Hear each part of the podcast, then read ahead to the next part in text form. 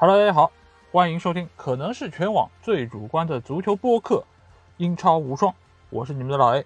那首先还是欢迎大家可以订阅“足球无双”官方微信公众号，在公号里面，大家不但可以听到我们三个专辑的所有音频内容，还可以看到最独特的足球专栏文章。最主要的是可以看到加入我们粉丝群的方式，只要在微信里面搜索“足球无双”就可以找到。期待你们的关注和加入。那今天这期节目啊，我们终于到了英超盘点的最后一期，也是最为重要的争冠组的五个球队。那这五个球队其实，如果是听了前三期节目的话，已经可以倒推出来，这五个球队分别是曼联、曼城、切尔西、利物浦以及莱斯特。那我认为这五个球队就是今年可能成绩最好的五支球队。那具体他们的排名是怎么样，我之后会一一来揭晓。那首先我会先来说的是我预测的这个赛季英超的第五名，也是上个赛季的第五名，狐狸城莱斯特。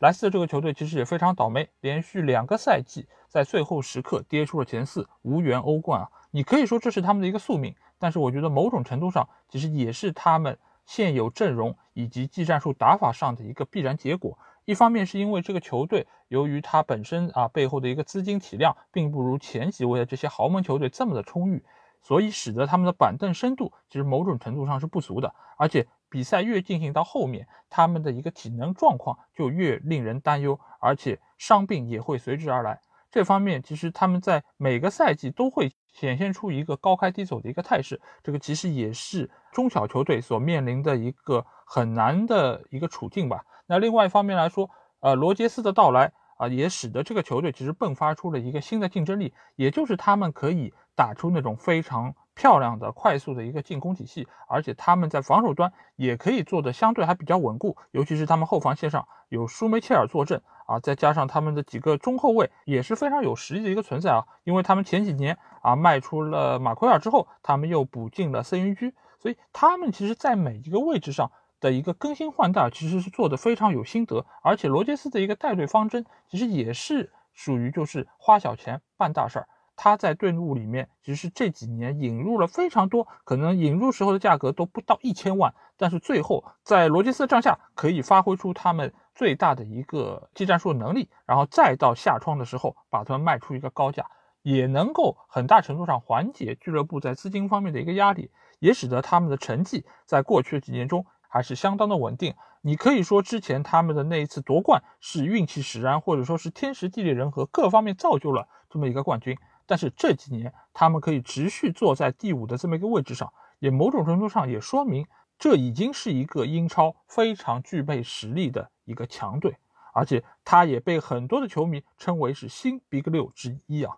那我们先来看一下他的一个阵容啊，主教练罗杰斯其实已经来到球队两年半左右。他的到来其实对于整个球队的一个改造，其实已经不用多说，而且他也多次和多家豪门俱乐部传出过绯闻，说是要啊引入他作为一个新的主教练。但是目前来说，他在莱斯特的一个地位，包括他对于整个球队的一个掌控，仍然是非常的一个稳定啊。那他们前锋线上有草根英雄瓦尔迪。瓦尔迪其实我在之前节目中也说过，我对瓦尔迪其实个人是非常欣赏的，因为他其实是一个真正意义上的一球成名，以及从草根一步一步起来的一个典范啊。就是如果说你不具备梅西或者 C 罗这样的一个神级的天赋，那瓦尔迪其实是一个接地气的一个一战封神的球员啊，因为他从第七级联赛慢慢打起，一度曾经都要打不上比赛了，但是他通过自己的努力。一步一步往上走，最后是拿到了英超的冠军，拿到了射手榜的金靴，入选了英格兰国家队，创造了一连串的记录。所以瓦尔迪这个球员，我真的是觉得是一个靠自己的努力不断打拼，最后成功的一个典范。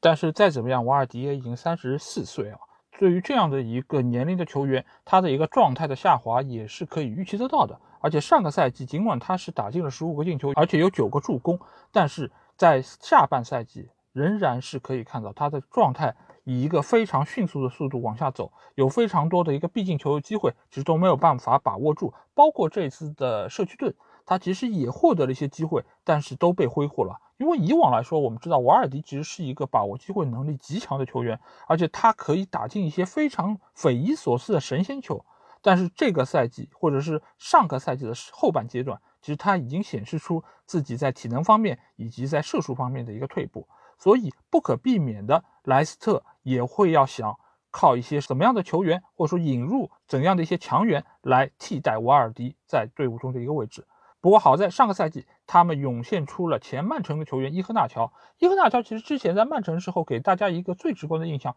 就是他把握机会能力极差，而且在门前的一个感觉其实也非常的不好。但是他在莱斯特似乎是找到了自己的一个第二春啊，因为在上个赛季，其实，在瓦尔迪呃缺阵的情况下，或者说是啊状态不佳的情况下，伊赫纳乔扛起了整个队伍的一个进攻大旗。他在最后阶段一共是打进了十二个进球，有两个助攻，而且他的进球是头顶脚踢都有，所以相对是一个非常全面的球员啊。那这个赛季莱斯特其实还是会围绕伊赫纳乔来展开他们的一个进攻。当然，他们在这个夏窗其实也引入了一个非常厉害的强援，就是来自于萨尔斯堡红牛的前锋帕森达卡。达卡这个球员其实，呃，如果是对于澳超比较了解的朋友就会知道，他是上个赛季澳超的最佳射手。而且他是打进了二十七个进球，四个助攻，所以可见他是呃锋线上的一个利器啊。而且萨尔斯堡红牛这个球队，它本身就是以培养进攻球员见长的这么一个球队，包括我们所熟知的哈兰德，包括我们所认识的南野拓实或者说是黄喜灿这些球员，其实都是萨尔斯堡红牛培养出来的优质前锋。那帕森达卡就是这一期又新涌现出来的一个高效射手。他花了俱乐部三千万的一个价格，尽管这个价格你会觉得啊，对于莱斯特来说有些贵，但是你如果是能够买到一个联赛的最佳射手来补充到这么样一个中游球队中，其实三千万还是一个比较合适的价格。而且如果他真的可以像哈兰德这样迸发出如此好的一个进球状态，那我觉得这个三千万甚至无疑说是赚的。所以这个赛季我相信。罗杰斯一定会用达卡和伊赫纳乔这样的一个组合来逐渐替代掉瓦尔迪在队内的一个作用啊，所以我觉得这一对组合其实还是值得大家期待一下。而中场的话，我们还是知道他们有非常好的两个后腰球员恩迪迪和蒂勒芒斯，这两个球员其实过往这么多年也一直被大家所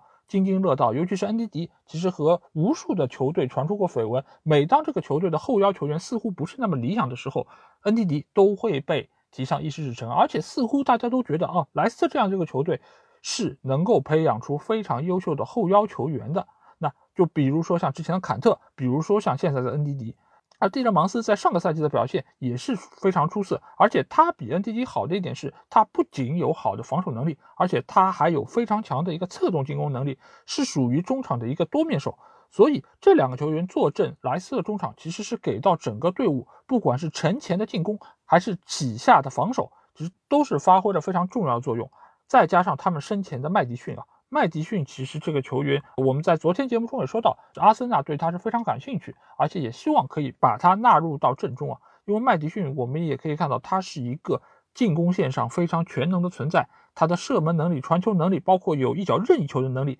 其实都是非常的出色。除了就是他的伤病有时候稍微多了一点点，但是他仍然可以在不同的球队迸发出他自己的一个能力啊！如果他真的有机会能够加盟到阿森纳队，我相信阿森纳的一个整个进攻的一个推进速度，包括进攻质量都能够有一个非常好的提升。而上个赛季，我觉得莱斯特可能队内最大的发现啊。是来自于左边翼位的哈维·巴恩斯这个球员，其实他只有二十三岁，而且他是莱斯特的青训，但是他在上个赛季其实表现出了非常好的一个竞技状态，而且也有非常好的一个把握机会能力。他在上个赛季有限的出场时间里面打进了九个进球，四个助攻，尤其是他对曼联队的那场比赛中，也是打出了一脚非常漂亮的远射，直接洞穿了曼联队的大门。但是呢，无奈他在呃，赛季的后半阶段是遭遇了一个比较严重的伤病，所以使得他缺席了最后阶段的一个比赛，也让莱斯在最后的一个阶段，就是在进攻方面其实是受到了极大的一个影响，也最终没有拿到欧冠的一个资格。但是这个赛季，哈维·巴恩斯仍然是值得大家所注意一下。而且在这个夏窗啊，他们在中场线又引入了一个非常强力的后腰球员，那就是来自于里尔的中场苏马雷。苏马雷其实我们也知道，就是上个赛季里尔之所以能够夺得法甲冠军啊，其实他的中路防守能力其实是他的一绝，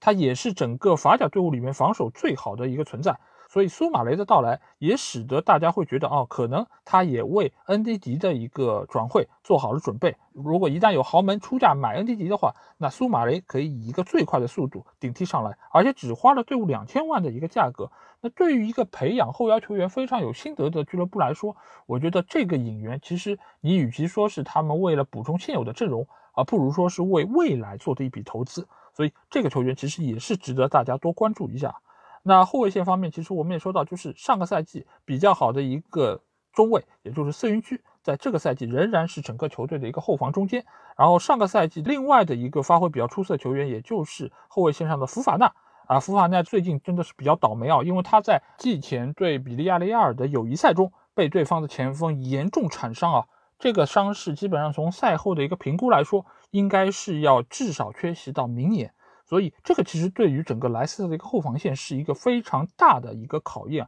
如果福法纳不能上场的话，那罗杰斯有可能把整个球队的阵容改成三后卫啊。那这个其实也是对于整个球队的一个防守可能是一个比较大影响。不过好在后防线上还有老将埃文斯，还有阿马泰的存在，所以使得福法纳的这个受伤啊，尽管是有影响，但是似乎还不足以致命啊。而且他们的边后卫位置还有非常著名的卡斯塔涅，还有贾斯汀。这几个球员其实也是速度非常快，而且助攻能力非常强啊，所以整个莱斯特的球队啊，它的三条线的一个平均实力还是非常出色，而且他们在进攻端和防守端都有比较关键和核心的一个球员，再加上他们的门前有舒梅切尔啊，舒梅切尔其实我们知道他是啊老舒梅切尔的儿子，而且他目前来说其实也已经是队内的一个老臣，而且他也是这一次欧洲杯丹麦队的一个最主要的存在。最终，他也是保证丹麦队可以进入到四强，最终也只是将将输给了英格兰队，无缘决赛。所以整个球队啊，你如果只是列出一套阵容，他的主力阵容的一个实力还是非常的厉害。但是他所存在问题仍然和上个赛季是一样的，就是他的板凳深度似乎并不是那么的充分。如果一旦有球员受伤，或者说比如说麦迪逊他被卖到了其他球队。那这个球队他的一个二套阵容是不是能够应对这样高密度的一个比赛，其实是存在比较大的问题。而且前几个赛季，其实莱斯特对于其他条线的比赛是会有一些战略性的放弃，比如说是啊上个赛季的欧联，比如说是一些杯赛。但是即便如此，他在最后阶段的一个板凳仍然不足以应对这么多比赛的一个存在。所以这个其实也是莱斯特这个赛季要面对的一些问题。但是。我觉得整个莱斯特的基本面还是非常好，而且罗杰斯对于球队的一个掌控，以及他对于不同情况下战术的一个变化，我觉得还是体现出了非常高的一个水准。所以我在这里是会给到莱斯特这个赛季可能第五名的这么一个排名。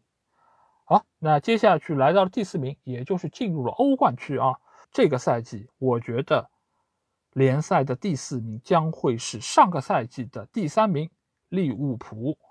利物浦队上个赛季真的是非常的倒霉啊！被皮克福德那一铲之后，整个队伍的运势啊似乎都被铲没了。因为不但是范戴克受伤，而且范戴克受伤之后，似乎这不是一个腿部毛病啊，这似乎像成了一个传染病一样，就是整个球队的后防线接二连三的开始受伤，到最后似乎已经凑不齐一条完整的中轴线。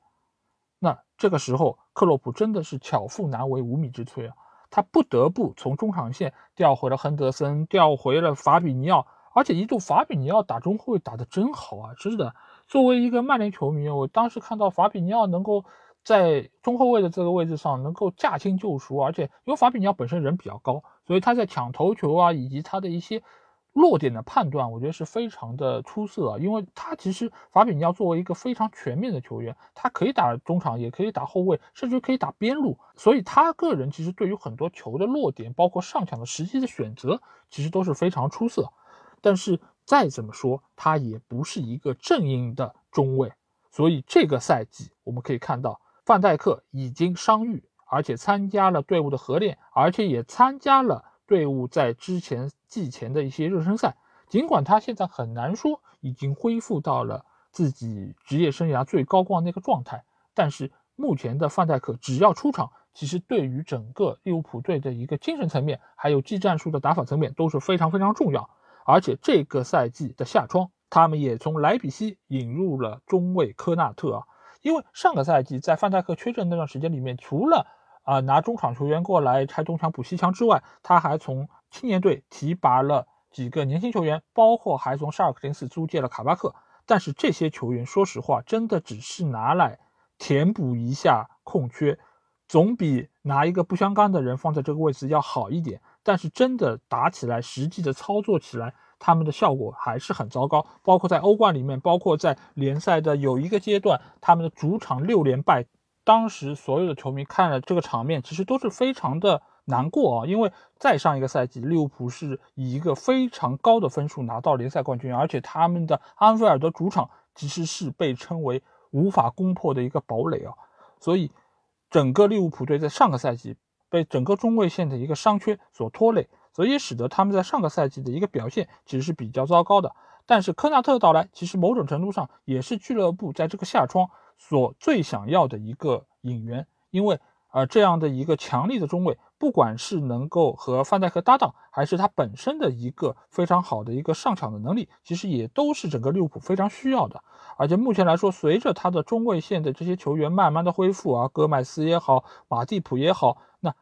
在这个赛季，利物浦队的后防线将不再会像上个赛季那样如此的不堪一击。再加上他们中前场的红箭三侠，呃，尽管红箭三侠现在岁数其实已经不小了，都已经二十九岁，但是上个赛季加入的若塔，那其实对于整个球队的一个进攻线是一个非常有力的补充。再加上这个赛季萨拉赫也没有参加夏天的任何的比赛，马内也是非常早就回到了队伍中，开始的一个季前热身赛。再加上菲尔米诺、若塔，所以这个赛季的利物浦的锋线仍然是值得大家期待。而且从他们最近的一些热身赛的一个状态来看，现在利物浦似乎已经做好了新赛季开赛前的任何准备，他们有信心赢下任何的一个对手。但是对于利物浦来说，他们目前的中场线其实仍然存在一定的问题，因为首先维纳尔杜姆免费去到了大巴黎这样一个银河战舰，也使得他们中场其实是缺少了一个。进可攻，退可守的一个全面的球员。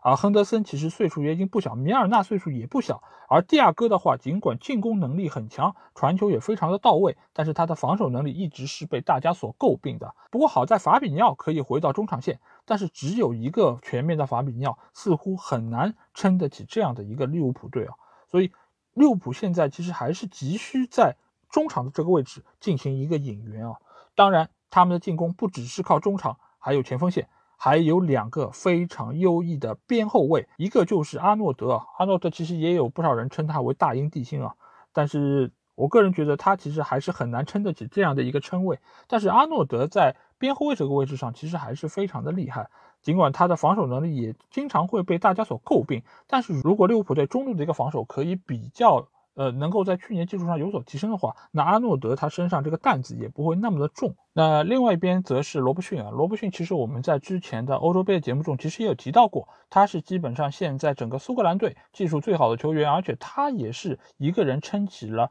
半边，就是整个苏格兰队的一一个进攻的能力啊。所以他对于整个利物浦队也是非常重要的一个人物，但是最近他好像有一些伤病的困扰，所以可能在前几轮比赛中他未必能够首发出战。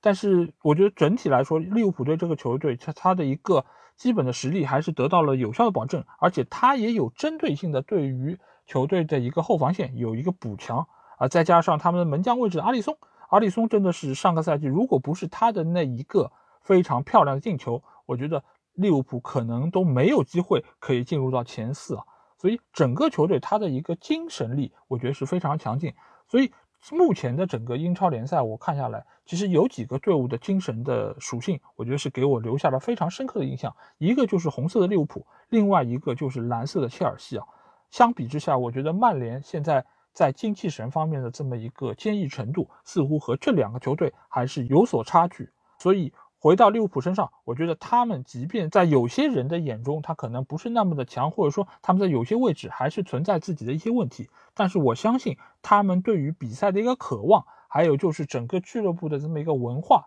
我觉得对于他们的一个在新赛季的一个表现，应该还是会有比较大的一个帮助。所以我会把他们放在第四的一个位置，仍然可以拿到参加欧冠的资格。而且我觉得利物浦去参加欧冠。真的是对整个英格兰队一个比较大的好处，因为本身他们在欧冠上的经验是比较丰富的，而且他们近几年在欧冠上的表现和成绩也都是值得肯定的，所以他们能够进入前四，其实对于整个英超联赛来说都是非常非常重要的。那下一个球队，那就是我最深爱的母队曼联啊，啊，曼联我这次把他们放在联赛的第三位。尽管这个赛季曼联在夏窗引入了两个非常重要的球员，一个是来自于多特蒙德的桑乔啊，桑乔这个球员其实也是曼联魂牵梦绕了这么多年想要引入的一个球员，他也是索尔斯克亚最心心念念的一个所在。因为大家也都知道，曼联的右边路的进攻其实是非常非常的差，几乎就是自断一臂来跟对方较劲啊。但是这个赛季我们可以看到，桑乔来到了球队之后，大家对于右路有更多的一个期望，大家也会觉得可能右边路的万比萨卡可以得到解放，能够有更好的一个防守能力。但是我想提醒一点，首先左边路的拉什福德要伤缺很长的一段时间。拉什福德我们也知道，他是作为曼联的一个青训球员，也是曼联这几年 DNA 的一个重要的代表人物。但是作为曼联球迷来说，我不得不说一句，拉什福这几年赛场外的成绩要远比赛场内更好。尽管他上个赛季也交出了十一球、九个助攻的一个还可以的一个表现吧，但是我个人觉得，相比于俱乐部对他的期待，以及他在这个年龄阶段所应该带来的一个成绩来说，我觉得这个仍然是比较的令人失望啊。而且这次他也遭遇了比较严重的一个伤病。啊，这个伤病其实也是由来已久。其实从上个赛季的最后阶段，他就已经受到伤病的困扰，但是他仍然在带伤坚持。而且这次欧洲杯，尽管他也去了，但是大家也发现啊，就是索斯盖特并没有怎么使用他，只是在最后阶段让他上去罚了个点球，他也没有罚进，非常的可惜。所以这一次，其实我反而觉得这个赛季的曼联可能左边路会出现一个问题啊。当然，左边路你们说啊，可以让电子厂厂长马夏尔去打，但马夏尔去年打了一个什么成绩？四球三助攻，这样一个球员，这样一个可以说在曼联球迷或者说是各方各面的专家心目中非常重要的球员，居然只带来了这样的一个结果。大家可不要忘记，在上上个赛季，马夏尔的发挥是极为出色的。但是上个赛季他不只是自己在发挥上面有所欠缺，他整个人在态度上面，我个人觉得都是非常糟糕。我觉得某种程度上比博格巴还要差得多。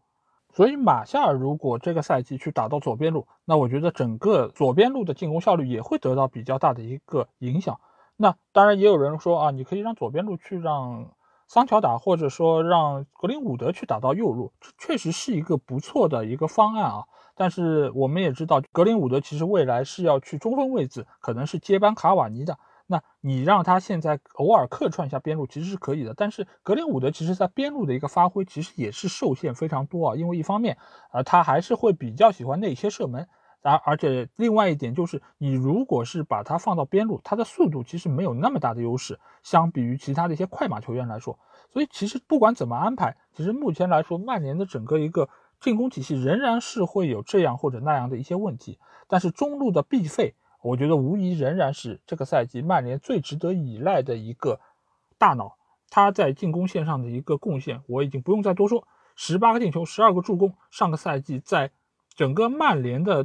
阵中，或者说是在整个英超联盟中，其实都是数一数二的一个存在。但是对于曼联的中场，其实最大的一个问题仍然还是在那个发型哥博格巴身上。随着梅西加盟大巴黎，那博格巴其实。加盟大巴黎的这条路其实已经有点渐行渐远，我也对他这个夏窗可以离开曼联不抱太大希望，因为想要买博格巴的球队出不了这么高的价格，而曼联又不会接受一个啊白菜的价格放走他，所以大概率是会用完他的最后一年之后让他免签走人，甚至于可能会屈辱的给他提供上一份非常丰厚的无法拒绝的续约。让他能够继续待下去啊！但是我真的是不希望发生这样的一个事情，因为没有一个球员可以凌驾于俱乐部之上，我是这么认为的。但是同时，小麦克和弗雷德双后腰的组合仍然是非常重要，因为这个也是去年曼联可以取得亚军的一个非常重要的一个保证。这两个球员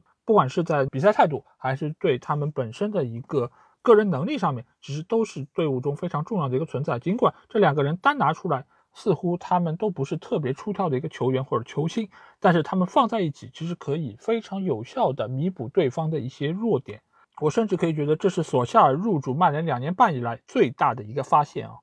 而后防线上面有我们最喜欢的大头马奎尔，还有就是，尤其是在穆里尼奥离开球队之后，迸发出无限能力的卢克肖，这个无疑都是啊曼联在这个赛季会非常倚重的两个球员。再加上这个夏窗将会引入的瓦拉内啊，我觉得瓦拉内的到来啊，对于曼联来说，不只是有一个。啊，防守能力更好的中后卫这么简单，而且瓦拉内的各项的一个数据以及他的能力，使得曼联在未来的打法上能够有更多的选择，甚至于他可以很有效的弥补一部分后腰球员的一些工作，使得后腰位置可能以后有可能尝试打单后腰，解放出一个更具备进攻能力的球员到前场，这样的话可以使得曼联队的一个进攻能力得到更有效的一个发挥啊。所以我觉得瓦拉内的到来，其实对于曼联的各方各面，其实都有它比较重要的一个作用。再加上之前说到桑乔的到来，使得万比萨卡的防守能力也能够得到一定的加强。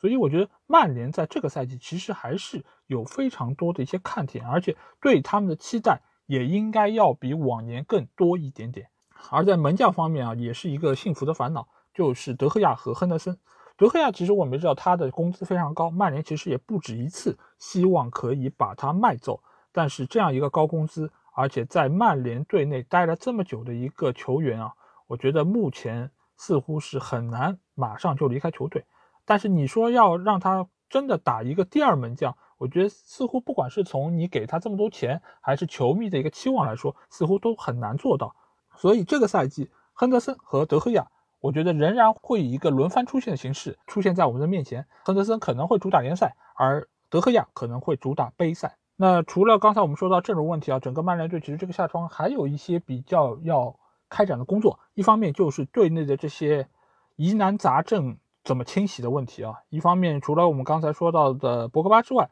还有林皇。林皇其实这个球员之前我们在昨天说到阿森纳队的时候，其实也有提到他，就是。曼联其实是给他标价两千五百万，是希望可以啊出走到其他的一些球队。我个人是觉得两千五百万这个价格其实是真的不贵啊，因为首先他非常的呃适应英超这个节奏，而且他其实是到任何的英超球队都可以即插即用的。这个从去年他到西汉姆联队的一个表现，大家就可以发现。所以如果阿森纳也好，或者是西汉姆也好，出两千五百万可以提升自己进攻线一个档次啊。那我觉得其实林皇真的是一个不错选择。还有一点就是林皇其实工资也不高，所以对于整个球队的一个资金上面的负担其实是不重的。但是林皇如果还算是相对比较有性价比的一个球员的话，那剩下这几个真的我就有点头疼了啊。一个就是佩皇啊，佩皇去年也是租到拉齐奥队，尽管身披七号战袍啊，但是他出场机会其实也是以替补为主，偶尔会有首发的一个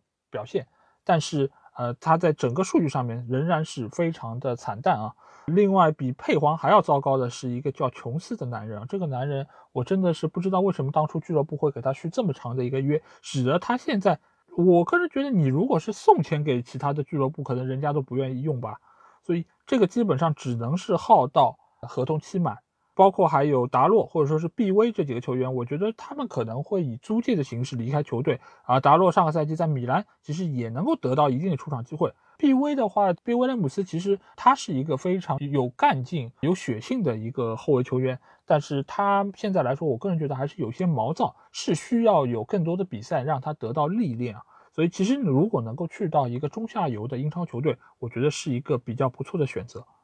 所以整个曼联队，我觉得这个赛季是值得大家对他有更高一个期待啊！如果这个赛季再不能拿回来一个奖杯，至少一个奖杯的话，我觉得索尔斯克亚的命运应该就会比较的惨淡。而且我也不止一次说到，我对于索尔斯克亚的一个看法，就是我觉得他的下限还可以，但是他的上限是非常低的。如果你寄希望于曼联是一个要重现往日雄风的，这么一个豪门俱乐部的话，我觉得索尔斯克亚是迟早要被换掉的一个教练，所以你与其在那儿扭扭捏捏、迟疑不前，还不如找一个机会可以快刀斩乱麻。因为我们的阵容真的是不差的，我们的阵容是值得一个更好的主教练来执教的。好，那说完了曼联之后，我们来到了最后两个球队啊。这两个球队，一个就是我看好的冠军，一个就是我认为的第二名啊。那我们先说第二名，第二名就是来自于伦敦的切尔西。切尔西这个球队啊，去年真的是换帅如换刀啊。图赫尔一来之后，拿到了欧冠冠军，而且也带领球队收拾了兰帕德留下的烂摊子，来到了前四，最终获得了欧冠的资格。而且最后阶段，我们可以看到图赫尔的这个三中卫的一个体系，直接使得整个切尔西的防守，我可我可以说几乎是固若金汤啊。之前我也说到，就是有两个球队的精神力是非常强，一个是利物浦，一个就是切尔西。因为你看切尔西的比赛，就如同你在看前两年的曼联，或者说是看上个赛季的曼城一样，你会觉得看他们比赛还是非常的放心。尽管会有一些掉链子的一个存在，就比如说像上个赛季他们对西布朗那场比赛，其实那就是一个意外，对吧？就是有一张红牌，使得最后球队被打垮了。但是如果不出现这种意外情况下，在图赫尔的带领下，整个切尔西的一个表现，我可以说是非常非常的稳固。可能前锋线上会有卧龙凤雏在那边浪费机会，或者说是打出一些匪夷所思的射门，但是他们的中轴线，他们的整个队伍对于比赛的一个掌控力，你仍然会觉得这个球队。赢球是迟早的，进几个球要看状态。所以切尔西在这个赛季，我仍然觉得他们是非常重要的一个球队，而且他们的表现也一定会对得起球迷对他们的一个期待啊！而且他们在这个夏窗也做出了自己最重要的一个引援，就是引入了国米的卢卡库啊。卢卡库这个老熟人，在英超也是打拼过多个球队，西布朗、埃弗顿、切尔西、曼联。他其实都奉献出了非常好的一个发挥，即便在曼联，其实他的表现我仍然觉得是非常不错的。当然，在切尔西那个阶段，似乎各个教练都不肯给他太多的一个机会啊。但是现在似乎他们已经意识到自己的问题，所以这次他们花了一点一五亿买了卢卡库。卢卡库的到来，我觉得会有几方面的一个提升啊。一方面就是他的进球能力、把握机会能力，我觉得都是非常的强，远比卧龙要好，而且。相比于粪出来说，他的身体也更有优势，而且他的存在啊，其实我觉得某种程度上可以解放维尔纳，让维尔纳得到更多的一个施展的空间。因为非常多的一些球队可能会把身体比较好的中卫去拉过去盯防卢卡库，然后卢卡库这个时候有可能可以，而且因为卢卡库的做球能力也非常好，他的传球非常准确，所以这个时候如果一旦卢卡库拉出空当，他是可以做球给到维尔纳。让他实施射门，那我这样维尔纳的一个射门的成功率也能够有所提升。而另外一方面，维尔纳我们知道，就是他尽管打门是不行，但是他其实这种缴获的能力以及速度的冲击力还是非常的厉害。所以他如果在边路能够实施发挥他速度上的优势，其实是可以某种程度上也给卢卡库或者说是中路的芒特创造更多的机会。所以卢卡库的到来对于整个切尔西的进攻线其实是一个立体式、全方位的一个提升，所以是非常非常重要的一笔引援。所以我觉得这个一点几亿花的其实还是比较的值得。再加上这几年他们在中场的一个人员架构也是非常的好，年轻的芒特，包括逐渐苏醒的哈弗茨，再加上点球稳如狗的若日尼奥，还有百分之七十三的面积都被覆盖的坎特，所以。这个切尔西啊，就是这几个球员上场之后，你会觉得整个中轴线似乎都已经被他们覆盖，再加上后卫线上其实也有几个非常不错的球员，比如说我个人非常喜欢的吕迪格。尽管我不知道很多切尔西球迷对吕迪格好像都有一些啊这样或者那样的意见啊，但作为我来说，我觉得吕迪格是一个切尔西不可或缺的人物，因为一方面他的身体非常硬朗，而且他的一个拼抢意识也非常的积极。再加上他有非常好的一个转身速度，因为我们一直说啊，就是马奎尔转身速度慢，然后通常对啊，就是人家已经都过了，他还没转过来呢。但是吕迪格不存在这个问题，他是非常非常好的一个防守球员啊，不管你是把他拉到中路，还是可能打啊三后卫的边上的一个位置，那我觉得吕迪格其实都是现在切尔西非常重要的一个球员。再加上他们中路有非常高大的克里斯滕森，还有经验丰富的蒂亚戈席尔瓦。所以这几个球员都是切尔西非常重要，或者说是可以以上的一个球员，包括他们的边后卫或者说是边翼卫，还有里斯詹姆斯和切尔维尔这两个球员，其实在上个赛季也给我们奉献了非常多优异的一些表现，尤其是里斯詹姆斯，其实我觉得他的成长是非常快的。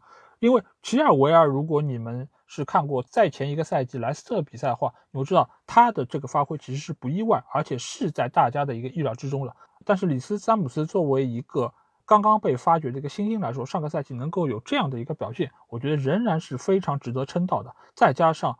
右边路还有经验非常丰富的阿斯皮利奎塔。所以整个切尔西这个阵容拉出来，我个人觉得其实是没有任何的短板。如果说上个赛季还有卧龙凤雏，大家可以吐槽一下的话，这个赛季卢卡库的到来，我甚至于都不知道该吐槽哪里，可能又会拿出凯教练出来开开玩笑吧。但是你看看凯教练干了什么？凯教练在欧洲超级杯上扑出了点球，最后帮助球队拿到了冠军。哦，连这个槽点都没有了，那怎么办？那切尔西真的就是没有弱点了。我个人觉得。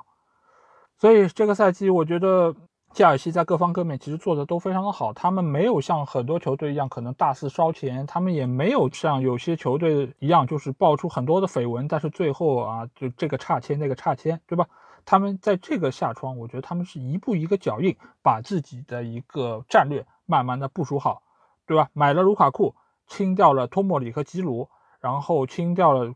队内的一些冗余球员，包括。啊，摩西其实也是在队内非常久，然后他也被卖走，再加上一些出租车，他们在因为在前几期节目我们其实说到他队内多个球员其实被卖的、被租的，其实都是去到了英超各个球队，所以其实他们对于队队伍的一个构建，其实都是一步一个脚印在往前走着，所以我个人对于今年的切尔西其实还是比较的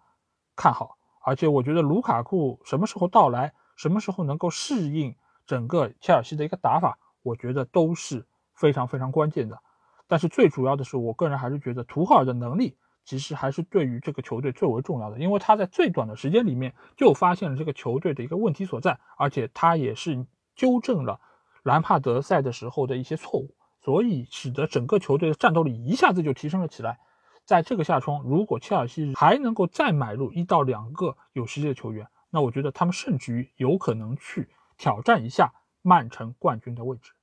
那最后要谈到这个球队就是曼城啊。曼城这个球队今年夏窗可能最热门的，除了大巴黎就是他们了，因为他们刚刚花了一亿英镑买入了格拉利什，而且他们也极有可能在未来买入哈里凯恩啊。那如果真的这两笔引援都啊完成的话，其实大家也都会说啊，那曼城基本上就已经英超联赛就终结了，就基本上就大结局了。就因为我们群里有人这么说，大结局了。那我说。如果大结局了是什么意思？就是这个赛季踢完之后，是不是联赛就解散了？大结局了嘛？但是我觉得曼城其实确实是非常强大，而且他们各方各面的一个平衡度，还有就是球员的一个战斗力，其实确实也是冠绝整个英超啊。我觉得这个其实和一个人分不开，那就是瓜迪奥拉，因为。瓜迪奥拉可能会有很多人不喜欢他，或者也很多人会说他哦，这么多年来离开巴萨就没有拿过欧冠了，烧钱烧了这么多，你应该能够拿到更好的成绩啊。但是我从上一期节目说到那个贝尔萨，我其实就说教练其实有时候并不需要冠军来证明自己，他的很多方面其实是可以从他对于队伍的一个调教以及他的一些思路能看出来，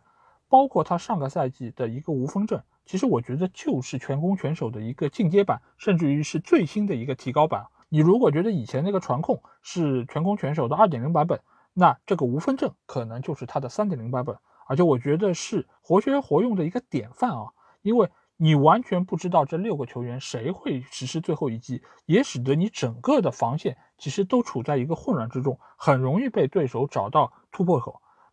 这个下窗引入的格拉利什，其实就是在。给这六个球员里面又加了一个非常厉害的强援，因为格拉利什我们也知道他是一个带球能力非常强，而且也有非常好终结比赛的一个能力，所以他的到来一定会给整个曼城的中前场一个非常有力的补充。当然，我觉得目前来说，可能他的到来会引发的一个直接结果就是让贝尔纳多·席尔瓦离开球队。但是如果碧玺可以离开的话，那他回笼过来这笔资金。我相信是会对于引入哈里凯恩非常重要的一笔钱。那这笔钱如果真的最后能够换成哈里凯恩加盟的话，那我觉得这个曼城的中前场真的是太恐怖了。因为哈里凯恩是具有一个极强的拉出来做球的能力，以及后插上的一个抢点能力的。所以他对于整个瓜迪奥拉的打法，我觉得不但是在原有基础上的一个加强，而且是在更高维度上的一个补充。这个时候，你再配以如日中天的德布劳内，他的那种手术刀般的传球，能够给到哈里凯恩更好的一个进球的效率。再加上这个赛季啊，其实我觉得瓜迪奥拉对于马克雷斯的使用，其实也是找到了自己的一个心得。因为马克雷斯其实以往只是一个常规的轮换替补，但是在这一阶段，包括上个赛季最后阶段以及季前热身赛，包括还有社区盾，其实都对马赫雷斯使用是有提出了更多的一些要求。再加上小将福登，其实我觉得这个都是瓜迪奥拉整个进攻版图中非常重要的一些拼图。反而是他在后腰位置上，我其实觉得目前来说似乎是可以再进一个补啊，因为呃罗德里尽管是很好，然后金多安也在上个赛季啊有非常好的一个发挥，但是如果缺少了费尔南德尼奥这样的一个全面的球员的话，那对于目前的曼城似乎还是有一些些的隐忧。但是我相信队内其实还是有非常多的一些球员可以给到瓜迪奥拉做出调整，比如说后防线上的凯塞洛，其实也能够被拉到后腰的位置上，给到球队的防守一些非常好的支援。更不要说后卫线上的迪亚斯和斯通斯，其实这对中卫组合可以说是去年整个曼城成功的一个最主要的一个组合。因为曼城过往啊，大家都知道他的进攻是没什么问题，而且可以有非常摧枯拉朽般的一个进攻态势。赢得一场可能五比零、六比零的一场大胜，但是他的后防线经常会出现问题，而且斯通斯一度都走到了离开球队的边缘。但是上个赛季迪亚斯的到来彻底激活了斯通斯，而且还使得其他的一些球员似乎都找到了感觉。所以这个赛季，我觉得整个曼城队的后防线有这两个核心球员存在，他一定可以保持住上个赛季一样好的一个防守态势。但是呢，目前来说，我觉得曼城的边后卫。好像还是有一些弱啊，除了沃克这样一个毛躁的球员之外，另外一边金廷科其实我觉得也有一点点配不上曼城这样一个球队。所以目前来说，我觉得瓜迪奥拉在这个赛季对于这个球队的改造，我觉得还是有一些工作需要做。但是目前来看，我觉得他们的稳定性仍然是整个联盟最好的，而且他们也能够知道把钱花在什么样的位置上。所以不管凯恩来不来，我觉得。曼城都会是这个赛季英超的冠军。我相信今天这期节目播出之后，肯定会有一些球迷对我的一些评论会有一些自己的意见啊。当然，他们会觉得自己的母队可能在这个赛季会有更多的一些夺冠的可能性啊，不管是蓝色的还是红色的。但是，我觉得这个只是我基于目前的一个信息做出的一个判断。我觉得曼城的稳定性，尤其是在每一年到中后期。展现出来这种异常冷静的这么一个状态，我觉得都是他们夺冠的一个非常重要的基石。而且瓜迪奥拉对于整个球队的一个指导，我觉得都是非常的能够直中要害。而且他对于场上球员的一个技战术方面的一个指导，我觉得都是非常合适。他能够最有效的调动球员的一个积极性，也能够弥补自身可能显现出来的一些问题。所以我觉得曼城在。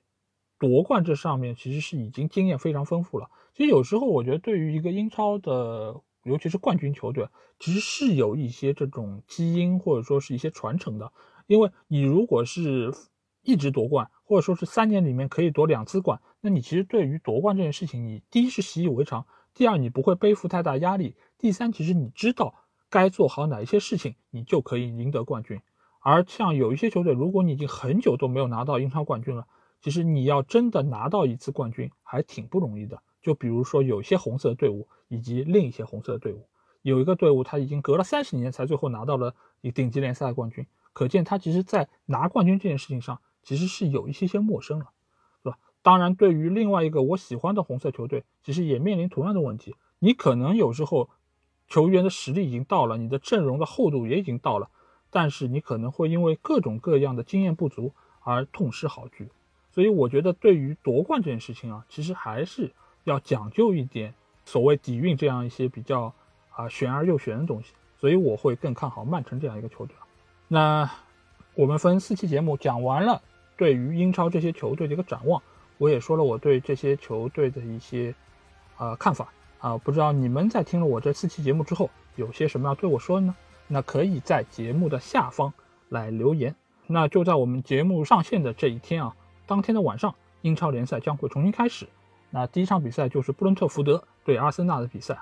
那这个赛季的英超，我个人觉得会是非常非常精彩的一年，而且我觉得在未来这个赛季，我也会和大家一起关注英超联赛的一个发展，而且我们英超无双节目也会每周给大家带来精彩的各式各样的节目来陪伴大家，希望大家可以一如既往的支持我们节目。